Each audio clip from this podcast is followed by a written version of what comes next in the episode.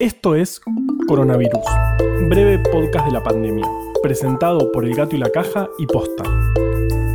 Yo soy Juan Manuel Carballeda.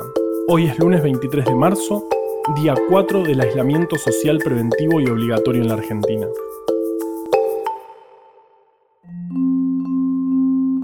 Lunes otra vez. Feriado. Pero qué diferencia hay, ¿no?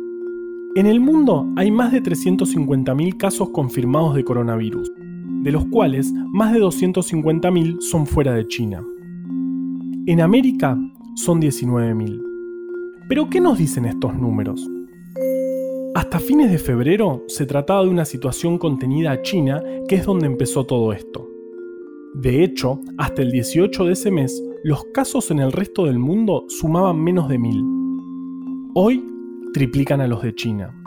Es decir, que es un virus que en casi tres meses viajó e infectó a personas en todo el planeta. En la Argentina hay confirmados 266 casos al 22 de marzo, la mayoría con antecedentes de viaje. 51 personas ya fueron dadas de alta. Pero ¿por qué siguen aumentando si se tomaron las medidas de aislamiento? Bueno, eso es totalmente esperable. Estamos descubriendo a todas esas personas que se infectaron pero todavía no tenían síntomas. De hecho, va a haber todavía más diagnósticos y eso no tiene que asustarnos. Estos casos son los que nos muestran que el aislamiento era necesario. Muchas personas que podrían estar llevando el virus sin saberlo, en vez de circular y poder contagiar a otros, ahora se mantienen aisladas. Entonces, paciencia. El efecto del aislamiento lo vamos a poder empezar a ver en unos días, no menos de una semana.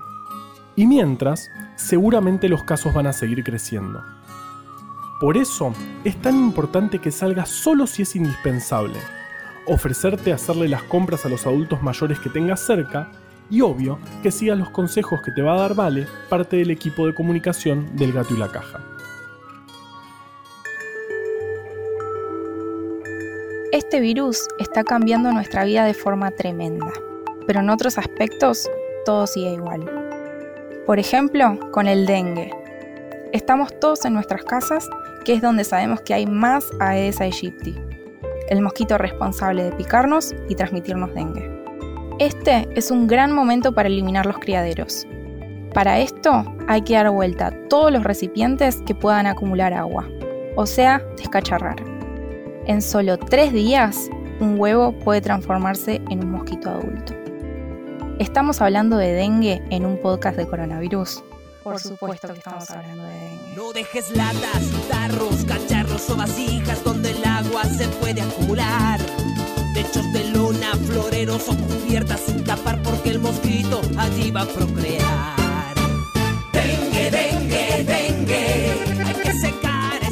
Si ya descacharraste, usa la canción para lavarte las manos. Soy Valeria Sanabria y de vuelta estoy grabando esto en un armario.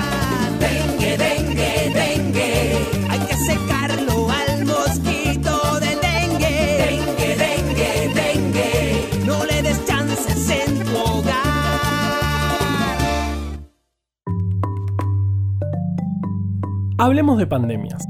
El 11 de marzo, la Organización Mundial de la Salud declaró la pandemia de este nuevo virus. La definición de pandemia no tiene que ver con la gravedad de la enfermedad, sino con la dispersión geográfica. Es decir, que cuando ocurre una epidemia que se esparce muy fuerte, se convierte en pandemia independientemente de su gravedad. Por ejemplo, hubo epidemias muy graves que por suerte no se convirtieron en pandemias, como la de poliomielitis, que golpeó muy fuerte a Buenos Aires en 1956. Esta enfermedad también la causa un virus y es muy contagiosa. En aquel momento no había manera de tratarla. Como provoca, entre otras cosas, parálisis en los chicos, los padres no los dejaban salir a jugar y lo único que se hacía era limpiar mucho la calle y colgarles a los niños una bolsita con alcanfor en el cuello porque se suponía que eso prevenía la enfermedad. También se pintaban los árboles y los cordones de las calles con cal, porque se creía que la cal inactivaba el virus, pero más que nada servía para saber si los chicos habían hecho caso a la prohibición de salir a jugar, porque si volvían manchados de blanco, habían salido y podrían haberse contagiado. A pesar de la necesidad, no se declaró el aislamiento, más que nada por razones políticas. Y la epidemia fue mucho peor aún de lo que podría haber sido. A veces, el aislamiento es muy necesario. Igual la historia termina bien, porque el siguiente año estuvo disponible la vacuna que redujo muchísimo los casos en el mundo. Casi la erradicó. Pero bueno, para erradicar enfermedades deberíamos vacunarnos todos. Por otro lado, una epidemia que sí se convirtió en pandemia es la gripe. Tal vez por eso mucha gente la compara con esta pandemia que estamos viviendo. Pero, ¿es igual que la gripe? ¿Es peor? ¿Qué onda con la gripe? Bueno, la gripe no es algo menor. Presiona a todos los sistemas de salud del mundo cada invierno y causa miles de muertes todos los años. Además, la letalidad de este nuevo virus, es decir, la cantidad de muertos respecto al total de infectados, parece ser más alta que la mayoría de las cepas de gripe que conocemos, y por lo que sabemos hasta ahora, es más contagioso. Pero los números cambian todo el tiempo, como todo lo que sabemos sobre este nuevo virus, justamente porque es nuevo y no lo conocíamos. Aún tenemos que aprender mucho sobre él, pero lo que ya sabemos es que se contagia muy rápido, probablemente porque lo transmitimos antes de tener síntomas. Por eso también es importante, una vez más, que te quedes en tu casa. Encima estamos lejos de tener una vacuna. Si bien hay desarrollos, todavía falta mucho para tenerla. Las vacunas llevan procesos muy largos y no la vamos a tener disponible hasta dentro de un buen tiempo. Otro día vamos a hablar más de esto. Igual tranquilos, a pesar de ser una pandemia, los casos más graves son solo un porcentaje bajo y la letalidad es bajísima siempre y cuando podamos atender a todos los casos. Y es por eso que te vamos a decir, adivina qué, sí, otra vez, que te quedes en tu casa, para que la tasa de transmisión sea lo más baja posible y el sistema de salud pueda atender a todas las personas. Coronavirus, breve podcast de la pandemia, es una producción original del Gato y la Caja junto a Posta. En tiempo de pandemias de información y desinformación, ayúdanos a seguir compartiendo datos confiables. Sumate a bancar estas iniciativas en elgatoylacaja.com barra bancar.